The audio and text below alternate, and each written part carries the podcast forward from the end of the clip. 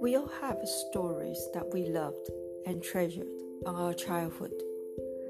I'm a preschool teacher in London and also a community Chinese teacher.